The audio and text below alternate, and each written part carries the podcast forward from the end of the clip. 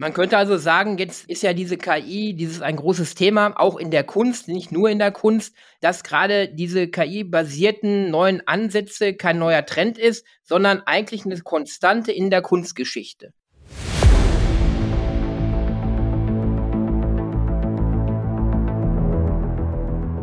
Lecker Kunst, leicht verständlich. Ein Podcast von und mit Michael Neute. Der Künstler Mino bringt dir moderne Kunst und Street Art aus den urbanen Hochburgen unserer Zeit in dein Wohnzimmer.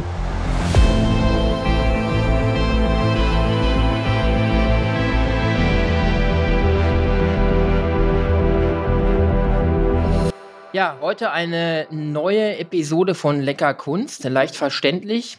Liebe Hörer, heute mit einer Sonderausgabe. Wir sind live verbunden mit Leipzig. Ich habe die große Ehre, zu der Ausstellung Dimensions Digitalart since 1859 Frau Dr. Dan Chu vorzustellen.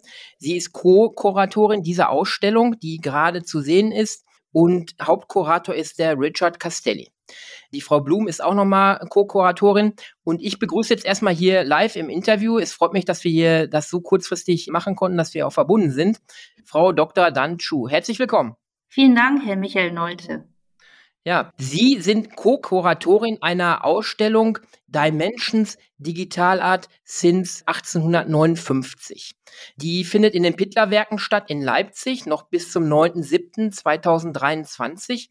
Was beabsichtigt diese Ausstellung in den Pittlerwerken in Leipzig? Was wollen Sie damit transportieren? Worum geht es? Es geht um Kunst und Technologie, um Kunst und Digitalisierung und zwar nicht nur als neuester Trend, was wir heute alle erkennen, sondern auch durchaus als historische Entwicklung, die schon viel früher angefangen hat. Letztendlich wollen wir eben ein schönes Angebot für das Publikum hier vor Ort bieten, wo sie in wirklich einmaliger Gelegenheit in diese wunderschöne Industriearchitektur tolle Kunst und ganz unterschiedliche Kunstwerke, die alle einen unterschiedlichen Zugang zu diesem Thema haben, eben auch zeigen. Und es ist uns auch wichtig, die Idee, das Konzept um das Thema Technologie, computerbasierte Kunst und digitale Kunst etwas zu erweitern. Und da kommen wir schon direkt auf den Untertitel der Ausstellung, wie Sie schon gesagt haben, Digital Art since 1859. Das genau. sicherlich bei vielen Menschen erstmal auf Irritation stößt. Warum denn digitale Kunst schon seit 1859 existieren soll. 1859 bezieht sich auf das Jahr, in dem der französische Bildhauer und Fotograf François Villem eben ein mechanisches Verfahren entwickelt hat, um Personen zu fotografieren und daraus ein Skulpturmodell relativ einfach herstellen zu können. Sie müssen sich das so vorstellen, die Person sitzt in der Mitte eines runden Raumes und im Kreis werden 24 Kameras im 360-Grad-Winkel aufgespannt und mit einem Klick konnte der Künstler oder Fotograf die Bilder, die 24 Bilder gleichzeitig auslösen. Und da hatten sie sozusagen auf einem Schlag eben alle Aspekte und Ansichten dieser Person. Und danach konnte man eben diese Bilder, diese einzelnen Bilder an die Wand projizieren mit Hilfe eines Pantographen eine Modelliermasse relativ einfach modellieren. Und damit konnte eben der Künstler François Willem den Arbeitsaufwand erheblich reduzieren. Und die Funktionsweise von seinem mechanischen Verfahren hier entspricht letztendlich auch im Wesentlichen, sage ich mal, dem Weg, wie ein 3D-Scanner funktioniert. Insofern war uns natürlich wichtig, eben François Willem sozusagen auch als gedanklicher Ausgangspunkt dieser Ausstellung zu nehmen, weil wir eben auch zeigen wollen, dass es durchaus für viele Dinge, das ist nur ein Beispiel, auch bereits historische Vorfahren und Vorentwicklungen und Inspirationen gibt. Und das ist das wie überall, ob es in der Kunst oder in der Wissenschaft, dass es nie etwas ist, was einfach so passiert. Dass es immer auch historische Vorläufe gibt, genau. Ja, man könnte also sagen, jetzt ist ja diese KI, dieses ein großes Thema, auch in der Kunst, nicht nur in der Kunst, dass gerade diese KI-basierten neuen Ansätze kein neuer Trend ist, sondern eigentlich eine Konstante in der Kunstgeschichte. Ne, Sie haben es ja beschrieben, 1854 war ja auch irgendwo so eine Weiterentwicklung, die in der Kunst Einzug gefunden hat. Und auch heute mit dieser neuen KI-basierten Möglichkeiten ist das eigentlich, wenn man zurückschaut, eine komplette Konstante aus den letzten Jahrzehnten oder aus dem letzten Jahrhundert auch. Es hat sich immer wieder was weiterentwickelt, auch in der Kunst, oder? Absolut, genau. Also es ist, wenn Sie in der Ausstellung sind, werden Sie punktuell einige, sage ich mal, historische Verweise auch sehen, wo Werke, ob bewusst oder auch unbewusst von den Künstlern, aber auf jeden Fall bewusst von uns Kuratoren eben auch zusammengesetzt sind, um dann auch so eine Entwicklung zu zeigen. Beispiel ein Superstar der heutigen digitalen Kunst aus der Kunstwelt ja kaum nicht mehr wegzudenken. Refik Anadol ist Ihnen sicherlich ein Begriff. Der zeigt da überall auf der Welt große Ausstellungen. Der ist auch in, bei uns in der Ausstellung mit zwei Arbeiten übrigens vertreten, mit einer, die man kennt, diese bunten Arbeit und auch eine ältere schwarz-weiß Arbeit, die sehr interessant ist. Und daneben präsentieren wir eben zwei Arbeiten von C.B. Rears. Und C.B. Rears war eben der Professor von Refik Anadol in Kalifornien an der Hochschule gewesen. Und C.B. Rears gehört auch zu den Pionieren, die Anfang der 2000er Jahren zum Beispiel als einer der ersten an diesen ästhetischen Algorithmen gearbeitet haben. Und da zeigen wir auch eine Arbeit von 2002, glaube ich, von ihm, Microimage. Das ist so eine der frühesten Arbeiten aus diesem Bereich, algorithmische Kunst. Das ist dann zum Beispiel auch interessant, weil das jetzt eher für die breite Masse nicht so geläufig ist, dass da ja auch diese Vorläufe sozusagen gibt. Und das ist auch ein Beispiel, wie gesagt. Genau, wenn ich jetzt zurückdenke, Sie erwähnen gerade 2002, damit hatte ich gar nicht gerechnet, dass da schon algorithmische Kunstwerke entstanden sind. Unsere Hörer kennen Beeple, das Werk, was ja in den Schlagzeilen war, für 69 Millionen US-Dollar. Diese Fotokollage, NFT-basiert, programmierte Fotokollage, das kennen die. Da frage ich mal ganz provokant, ist Beeple die Mona Lisa der Neuzeit? Oder was ist es? Das ist eine gute Frage. Ich kann diese Frage, glaube ich, nicht beantworten. Dafür würde ich sagen, ist das Werk einfach auch noch zu frisch. Aber ich denke nicht, dass es das Beeple oder mit seinem Werk, was 69 Millionen Dollar gebracht hat, eben der neuen Mona Lisa ist.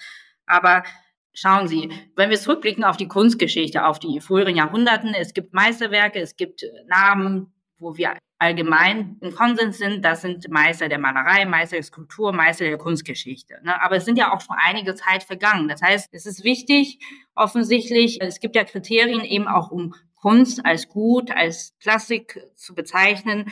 Und ich meine, es gibt da natürlich immer auch Dinge, die man nicht beeinflussen kann, wie in jeder Erfolgsgeschichte, aber wesentliche Dinge, die ich denke, gerade für Leute, die in der Kunstgeschichte, sage ich mal, konstant auch eine Bedeutung haben, sind natürlich, dass sie eben ihre Zeit voraus waren, dass sie auch nachfolgende Künstler, Künstlergenerationen inspiriert haben und das dass sie vielleicht auch neue Wege gegangen sind. Das sind wichtige Merkmale zum Beispiel und dass ihre Werke auch insofern offen bleiben, dass sie vielleicht nach vielen Jahrhunderten wieder eine Aktualität erlangen. Das ist eine Qualität für Kunst, die vielleicht auch immer oder auch immer wieder aktuell wird. Ja, es kann sein, dass es vielleicht auch eine Zeit gibt, eine Zeitspanne, wo das Werk nicht so aktuell ist, ne, wo das vielleicht ein bisschen auch in Vergessenheit gerät. Wir erleben ja heute auch noch in der Kunstwelt oder in der Kultur, dass man ja viele Künstler auch wiederentdeckt, ne, zum Beispiel. Das ist so ein gutes Beispiel dafür. Und deshalb, aber ich denke, Voraussetzung ist natürlich auch, dass man damit, dass man das rezipiert, dass man das damit sich beschäftigt und dafür braucht es einfach auch Zeit. Ne? Und zeitgenössische Kunst per se ist ja etwas, was in unserer Zeit jetzt passiert. Das heißt, der historischer Abstand ist ja gar nicht unbedingt so sehr da. Ne? Genau. Deshalb, da ich auch nicht in die Zukunft schauen kann, könnte ich jetzt nicht äh, mit Gewissheit sagen, ob das Werk von Beatle jetzt die neue Mona Lisa ist. Aber es ist sicherlich etwas, was heute sehr viel Aufmerksamkeit erregt hat. Nicht nur natürlich durch die Art und Weise, wie das Werk erzeugt worden ist, aber vor allem natürlich auch durch diese enorme Summe, 69 Millionen. Ne? Und genau. Ja, ich habe jetzt auch keine Antwort darauf wirklich erwartet. Es war ja ein bisschen provokant so gestellt. Wir können wirklich nicht in die Zukunft gucken und vielleicht in 50, 100 Jahren sieht man anders auf Beeple, als man heute schaut. Kommen wir zurück zur Ausstellung Dimensions. Warum? Sie haben ein Gelände von 10.000 Quadratmetern, ein unheimlich schönes Gelände, die Pittlerwerke dort. Warum ist die Wahl auf Leipzig gefallen? Es hat ideelle Gründe, es hat praktische Gründe. Für unsere Konzeption hatten wir auf jeden Fall einen sehr großen Raumbedarf gehabt, idealerweise. Die Pittlerwerke bieten uns zunächst einmal diesen enormen Raumbedarf. Wir haben, glaube ich, hier Ausstellungsfläche von 8000 Quadratmeter ungefähr. Das ist natürlich enorm. Das finden Sie nicht überall. Ne? Und dann das Zweite, ist natürlich, dass die Pittler-Werke eine Geschichte haben, die eigentlich auch, sehen wir jetzt im Nachhinein auch als, fast als glückliche Fügung, dass wir jetzt hier sind hier sein dürfe mit unserer Ausstellung, weil die Pilterwerke war ja mal eine Maschinenfabrik. Ne? Und der Namensgeber Julius Pittler, der war ja, glaube ich, seinerzeit auch ein großer Erfinder, hat sehr viele Patente gehabt und hat ein Patent auf diese Universalmaschine gehabt, die hier produziert worden ist. Also hat das, dieses Werk in der Industrialisierung ja eben eine große Rolle gespielt. Und dann ist es eben Konkurs gegangen. Und jetzt kommen wir und zeigen Kunst, die mit Technik dieses enge Verhältnis, sage ich mal, hat. Deshalb finde ich das auch inhaltlich sehr, sehr passend, weil es war eben ein Ort, wo während der Industrialisierung, wo eben die Technologie eine große Revolution, Bedeutung für die Menschen gebracht haben. Wir leben ja jetzt wieder in so einer Zeit des Umbruchs, ne? Durch die Digitalisierung. Die hat ja enorme Einfluss und Bedeutung für unser Leben. Deshalb finde ich es einfach total spannend und wir sind wirklich glücklich, dass wir dann eben auch hier sind. Ja, das kann ich mir vorstellen, zumal das ja ein unheimlicher Platzbedarf ist, über 8000 Quadratmeter. Nehmen wir einmal die Zuhörer mit, die jetzt so ein bisschen angetriggert sind, vielleicht sich diese Ausstellung mal intensiver anzuschauen. Uns erwartet ja vermutlich, ich war selber noch nicht dort, nicht nur digitale Kunst, also irgendwelche Bits and Bytes, sondern wir reden ja hier auch von physischen Kunst. Wir sehen physische Werke, physische Kunst, ne, die Sie auch vor Ort haben. Geben Sie uns doch mal ein Beispiel oder ein Kunstwerk, was Sie sehr beeindruckt hat in Ihrer Ausstellung. Wie sieht diese physische Kunst aus? Also wenn Sie in die Ausstellung kommen, der erste Raum, da begegnen Sie vier, fünf Werke von der Künstlerin Ivana Franke. Ivana Franke, eine kroatische Künstlerin, die in Berlin lebt und arbeitet. Und es sind alles physische Werke. Sprich, es sind Rauminstallationen, es ist eine Wandarbeit, es ist eine Skulptur.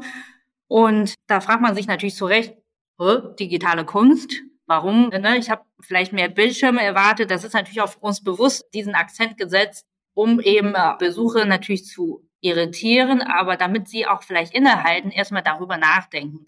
Wir haben ganz bewusst das Konzept digitale Kunst, Kunst und Technologie eben etwas erweitert. Sie werden in der Ausstellung später natürlich auch Videokunst und Bildschirme, Projektionen sehen, aber es war uns eben auch wichtig, diesen Akzent zu setzen, zu sagen, es muss auch nicht alles nur auf Bildschirmen sein, was digital ist, ne, oder was mit Algorithmen zu tun hat. Also Ivana Frankes Arbeiten, die wir hier zeigen, die basieren alle auf mathematische Berechnungen, auf Algorithmen.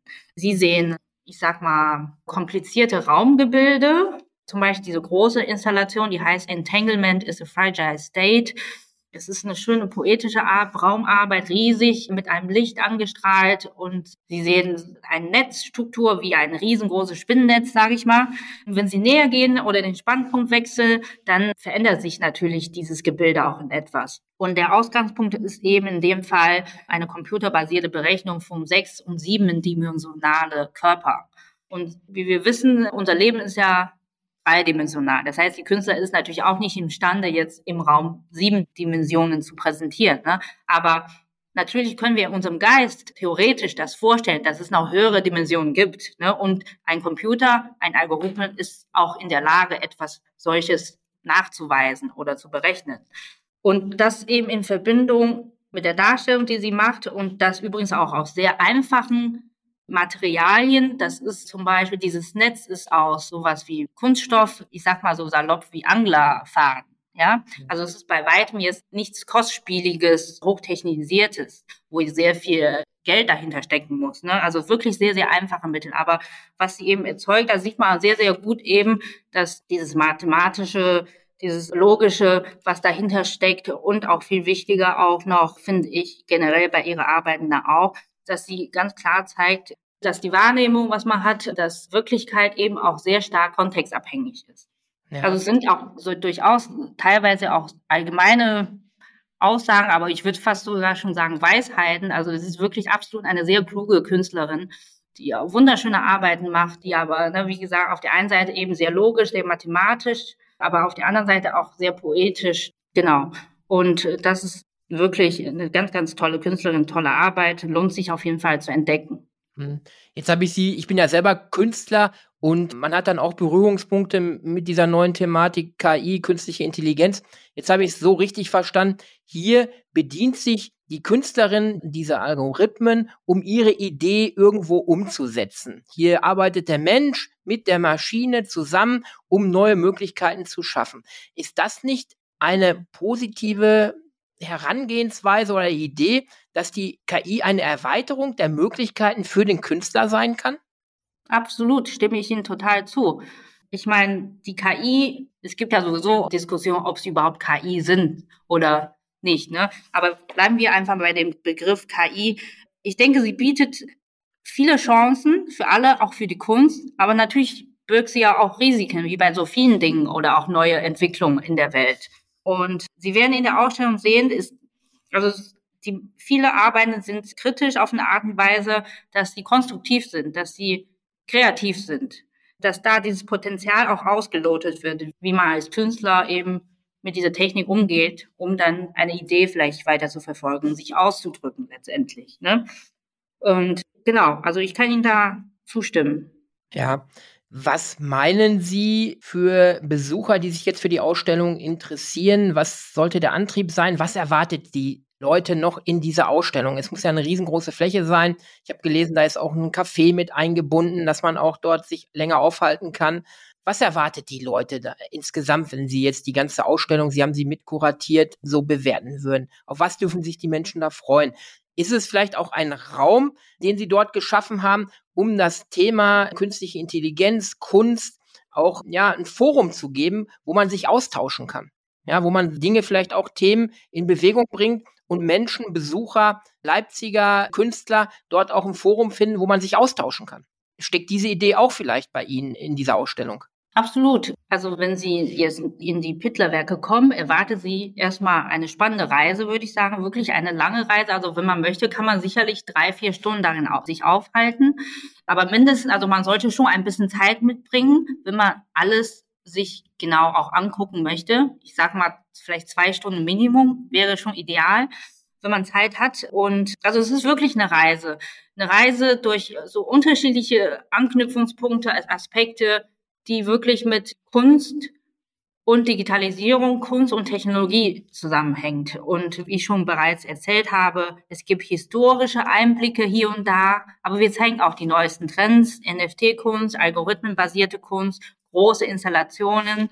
Was uns auch wichtig ist, das möchte ich auch nochmal betonen. Ich denke, das ist auch gerade vielleicht für jüngere Besucher, empfinde ich als wichtig, ist auch, dass sie viele Werke sehen werden und staunen werden einfach dieses Wow, das ist sehr faszinierend im positiven Sinne, weil ich finde, dass das oft auch bei vielen Kunstbesprechungen doch hier zu kurz kommt, weil es immer sehr stark der Fokus auf, wir müssen kritisch sein, kritisch sein. Natürlich müssen wir kritisch sein, keine Frage. Und ich will gerade auch sagen, dass bei uns sehr viele Künstler vertreten sind, die kritisch sind. Aber Kritik zu äußern, kann man ja sicher auch eine eigene Sendung machen, gibt es ja auch viele Art und Weise. Ne? Es gibt ja nicht nur eine Art des Kritikäußerns. Und aber was gerade bei diesem Thema auch mit Digitalisierung, KI, finde ich auch wichtig ist, das darf man nicht vergessen, gerade auch für jüngere Leute vielleicht, ist halt, dass dieser technische Fortschritt und Erfindungen auch uns motivieren können dass sie uns auch so einen Glanz in den Augen geben können. Ne? Das merke ich halt bei ganz vielen diesen Werken auch. Und dass es so ein positiver Motivationsschub gibt, dass man danach sagt, wow, das ist so interessant, dass keine Ahnung, ich möchte mich mal mehr damit beschäftigen, ne, mit diesem Thema. Und das finde ich sehr, sehr wichtig, auch das zu betonen, dass diesen kreativen, konstruktiven Aspekt dabei gibt.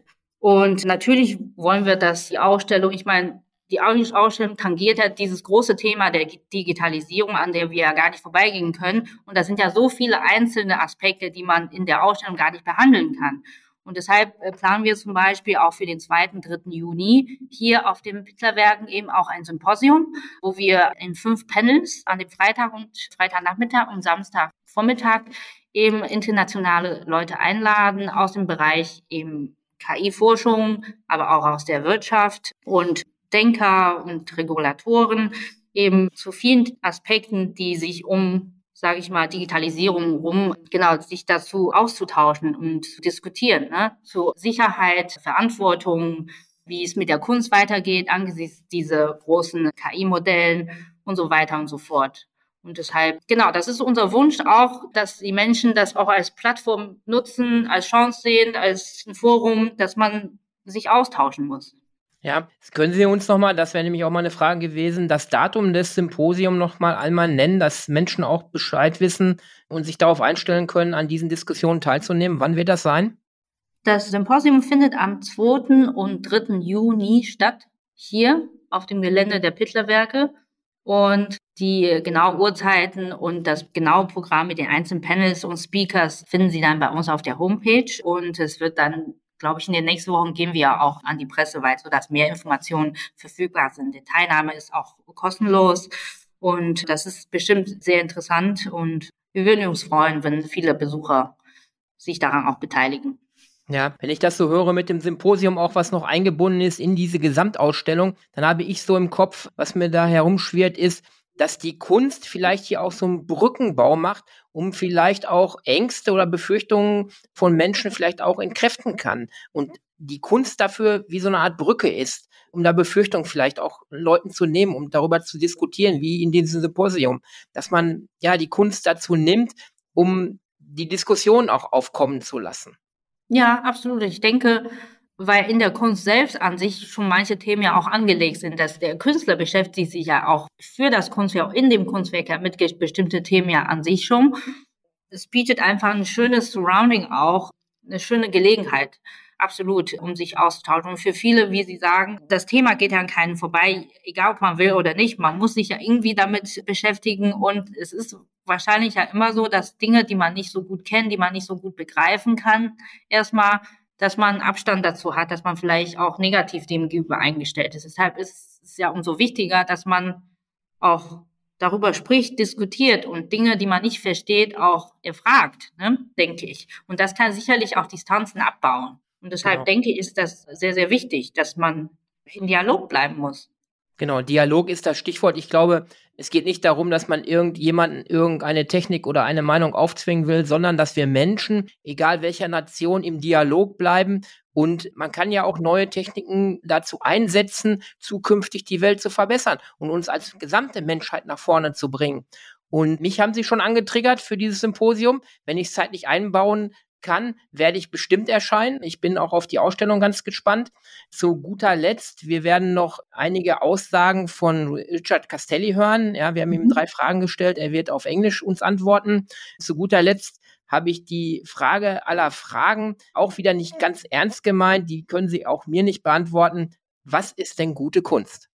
Ich sag mal so, wenn ich es herausgefunden habe, dann überlege ich, ob ich es Ihnen sage. Oder vielleicht auch nicht.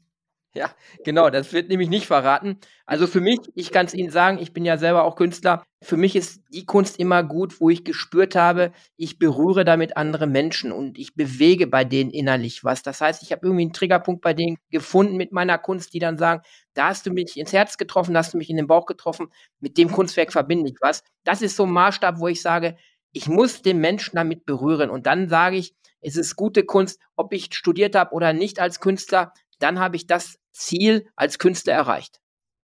Ich stimme Ihnen absolut zu. Also ich hätte es nicht besser sagen können. Das wäre für mich mein persönliches, aber ich möchte auch niemanden natürlich meine Vorstellungen ne, überstülpen. Aber für mich muss die Kunst mich berühren. Ne, sei es intellektuell, sei es visuell, sei es ästhetisch.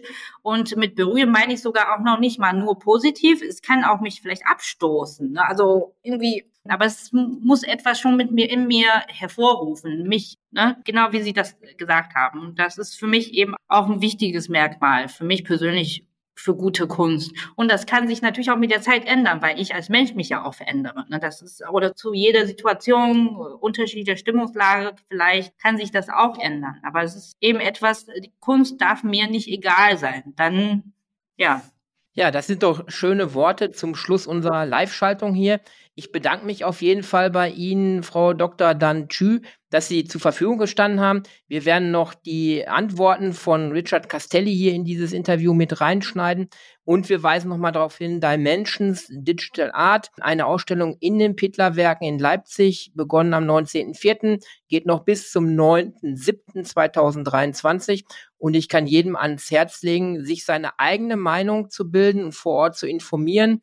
Gehen Sie dorthin, informieren sich und ob pro KI oder nicht gegen KI, bilden Sie sich Ihre eigene Meinung dazu. Ich bedanke mich bei Ihnen. Herzlichen Dank. Und vielleicht sehen wir uns ja zum Symposium. Ja, würde mich freuen, Michael Nolde. Vielen Dank. Zum Abschluss des Interviews mit Frau Dr. Xudan konnte ich dann noch Richard Castelli, dem Hauptkurator der Ausstellung, drei Fragen stellen. Zu Person Richard Castelli ist am 9. Mai 1961 in New York City geboren und ist ein US-amerikanischer Produzent, künstlerischer Berater und Kurator zahlreicher Ausstellungen, die mit Kunst, Wissenschaft, Performance oder neuen Technologien verbunden sind. Das Interview führte Richard Castelli mit uns in französischer Sprache. Herr Castelli, könnten Sie uns einen Einblick in die Entwicklung der digitalen Kunst seit 1859 geben und welche bedeutenden Meilensteine oder Veränderungen haben in diesem Bereich stattgefunden? Troisième question. L'un des principaux aspects des arts numériques est leur capacité d'évoluer dans le temps. Une peinture traditionnelle a aussi cette capacité grâce aux visiteurs qui devant elle passent de l'état de découverte de l'ensemble au voyage dans les détails de l'œuvre picturale. Mais dans le cas de la plupart des œuvres numériques, elles évoluent d'elles-mêmes selon un programme prédéterminé par l'artiste ou selon un logiciel algorithmique qui soit interactif ou non. Ich möchte eine zweite Frage stellen. Welche Rolle spielt die digitale Kunst in der heutigen Gesellschaft und wie beeinflusst sie unser Verständnis von Kunst und Kreativität? Deuxième question. À cause du constant flux de data, plus ou moins intéressant ou devrait dire plus ou moins débile, sur les réseaux sociaux, la présence des arts numériques n'y est pas si importante, de même que les arts traditionnels dans la vie de tous les jours. Il est loin le temps, 1504, où le David de Michel-Ange pouvait susciter une réaction violente du peuple. En fait, c'est plutôt le processus créatif qui peut aussi changer la vie des gens. Par exemple, lorsque Jean-Michel Bruyère et LFKS ont développé leur projet Tour Réservoir sur trois ans avec les habitants d'une tour de la banlieue du Havre, avec principalement des familles monoparentales, les mâles fuyant leurs responsabilités, le taux de chômage était de 80%, et il s'est inversé après leur participation à la première et toujours unique web série générative et interactive dans le monde. Ce projet leur a redonné confiance en elles-mêmes, et bien que je sois en général plutôt sceptique sur l'impact de l'art sur la société, voilà un magnifique contre-exemple. Zu guter Letzt habe ich noch eine Frage. Welche besonderen Merkmale oder Möglichkeiten bietet die digitale Kunst im Vergleich zu traditionellen Kunstformen? Und wie können diese dazu beitragen, Kunst einem breiteren Publikum zugänglich zu machen? Première question. Dimension n'est pas une description exhaustive du développement des arts numériques. Il faudrait la moitié de la ville de Leipzig pour remplir cette mission.